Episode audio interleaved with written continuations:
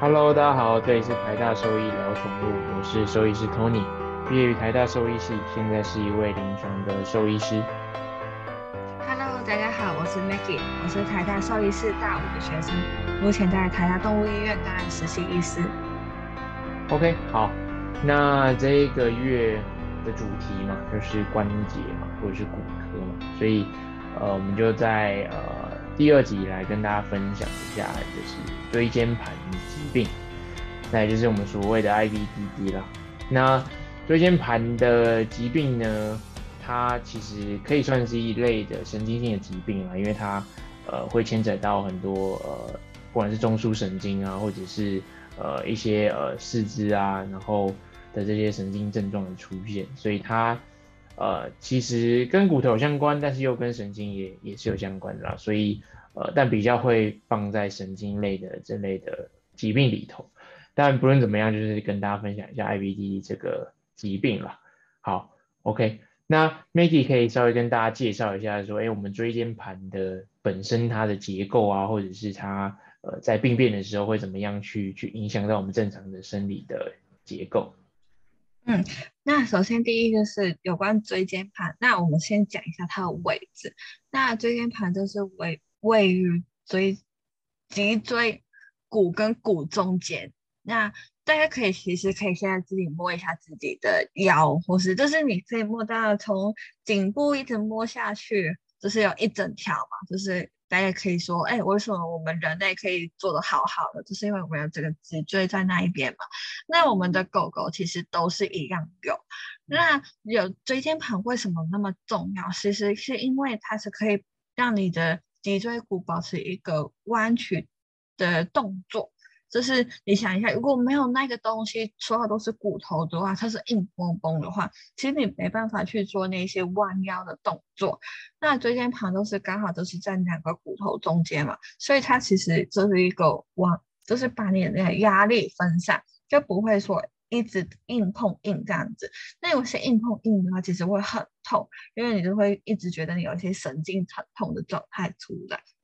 然后大家有没有一些听到，比如说老人家或者什么之类，所以说他有时候坐着又不是，站着又不是，就是坐骨神经痛。那其实有时候也是会因为他的椎间盘可能有一些退化性的问题。那在我们动物身上，其实也是有差不多的概念，就是我们椎间盘的疾病呢，是因为我们这个椎间盘就是负责缓冲压力之间的这个东西出现一些退化。或是一些异常的突出，那如果我们突出之后呢，就会导致两个脊椎直接的挤压。那它的症状可以很轻，可能只是稍稍有点痛，但是呢，到最严重的话，其实会导致一些瘫痪的问题。所以这个东西也是我们需要注意，而且它的临床症状啊，它有时候，比如说你现在观察到还是很轻微，但其实它也是可以立即恶化的状况。就是有可能，因为动物，我们首先第一可能我评估觉得，哎，它好像还可以观察。但有一天它突然很活跃，它乱蹦乱跳，跳一下，突然那个椎间盘它突然错出什么之类，那立刻变成瘫痪也是有可能的。然后，所以这个东西我们我觉得所有事主们，我应该要记在心中，特别是如果你是那一种饲养好发性的犬种的饲主。什么是好发品种？比如说腊肠狗，就是腰很长，但是腿很短；而西西西施犬、沙漠犬，或是贵宾狗，然后小型的雪纳瑞，那一些品种都是有可能。然后当中特别要注意的是腊肠狗啊，它的发生机会率是其他品种的狗的十到十二倍，然后通常都会发生在有可能三到八岁年纪。它不是说其他品种狗或者其他年龄就不会发生，这个东西是什么品种的狗或什么年龄都有机会发生，所以大家一定要注意哦。对，所以呃椎间盘的这个构造啊，其实它是用来稳定脊椎跟脊椎之间，就是椎骨之间的稳定嘛。那它一定有它的呃正常生理的功能。那等到它退化的时候，它就有可能会呃衍生出。这些呃椎间盘性的疾病，那现在临床上可以把呃目前的 IBDD 啦，就是呃椎间盘的这个疾病分成三大类。那三大类的话就就会分成三种嘛。那其中两种是跟退化性有关的，就是可能在年老的时候，因为呃椎间盘的一些钙化，然后造成对呃上面的脊髓有一个压迫的的神经的损伤，那就会分成 Hansen Type One 跟 Type Two 啦，就是有两种嘛。那 Hansen Type One 的话，它就是呃你就想象说是一个呃。椎间盘的构造，那椎间盘构造的话，一般来说就是外面会有一个呃圆圆的，就是圆圆的这些结构嘛。那这个结构呢，它其实外围是一个类似纤维化的东西，然后里面包着是类似呃比较像是液态一体的这些呃组织结构啦。所以当今天呃老化退化的时候，里面的那个液态的东西，它就会慢慢变得比较矿物化或者是钙化。就你就想象变得比较硬嘛，所以当今天呃如果这些东西它跑出了这个外面纤维环包起来的东西的时候，它就会往上方去做压迫嘛。那如果是 Type One 的话，它就是整个里面的东西都已经跑出来了，就是里面的呃这些原本该是一体的东西，但有点钙化，然后往它的背侧地方去做突破，然后已经穿出来，然后压迫到它的脊髓。那如果是 Hansen Type Two 的话，就是哎。它有往上顶的感觉，但是它还没有整个爆发出来，就是呃还没有爆出来的感觉啊。所以不管这两个是哪一种，它都有机会会对它的脊髓造成一些压迫，然后就会可以看到一些呃它可能有一些呃不管是前肢或者是后肢或者是四肢一体的呃这些呃神经症状的出现。好，那刚才说的是前两种是一些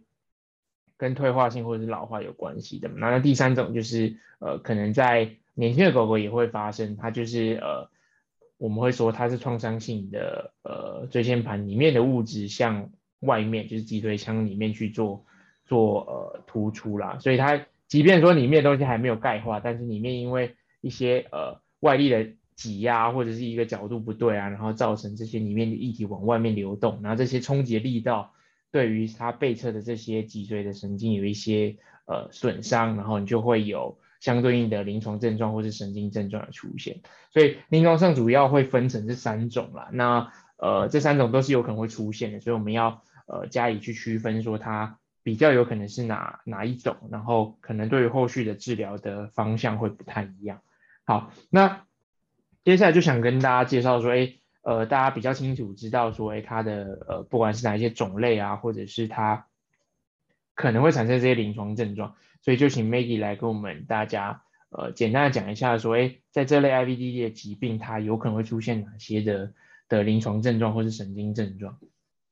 嗯，那我们其实，在临床症状里面，我们都会有一些不同程度嘛。那我们初期的话呢，我们可能会发现有一些，比如说颈部的疼痛，因为我们第一就是我们先要了解到，我们椎间椎间盘有出现异常的地方，有可能包括颈椎跟胸腰椎。那颈椎其实会占十五帕，那腰椎大约会占八十五帕。那因为你的发病的位置不同，所以你的症状也是不同。那如比如说以颈椎来说，那如果是颈椎出现问题的话，那可能会有一些颈部的疼痛啊，他一直头都是低低的，他不想抬头，或者是觉得他颈部很僵硬，就是。不像其他狗狗这样子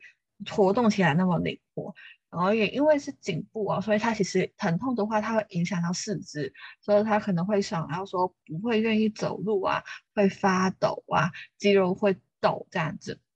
那严重的话，可能就会有四肢无力或是麻痹的状况。那如果是胸腰椎的话呢，我们通常第一个也是主人最常会发现到，就是拱背。这拱背的话呢，其实就是一个疼痛的状况，然后后脚会没力，然后走路的时候可能就会歪一边啊，或是甚至是拖着脚去走路。那最严重的话也是瘫痪。那因为我们神经啊都是从头一直往后面嘛，所以如果你是胸腰椎它有就是问题的话，它其实也会影响到排尿的问题。然后最严重就是我们觉得治疗。康复机会率比较低的话，都是连深层疼痛都没有。什么是深层疼痛？就是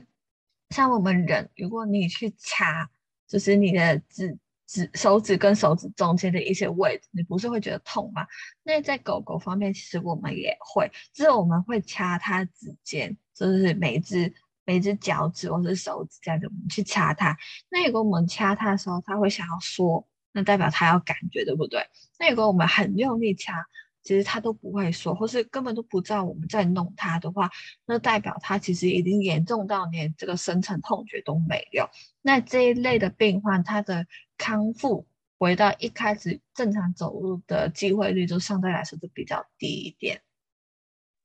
没错，所以他的呃临床症状啊，小从背痛啊、脖子痛啊，然后一直大到他呃可能瘫痪，然后失去深层痛觉，这些都是有可能会发生的。所以呃我们主人就应该要在比如说他背痛啊，或者是他走路开始比较怪怪的时候、不协调的时候，就呃。带去给医生评估或者是检查会会比较好，尤其如果你养的狗狗又是这些好发的犬种，就像比如说腊肠啊、北京犬啊、西施啊等等这些狗狗，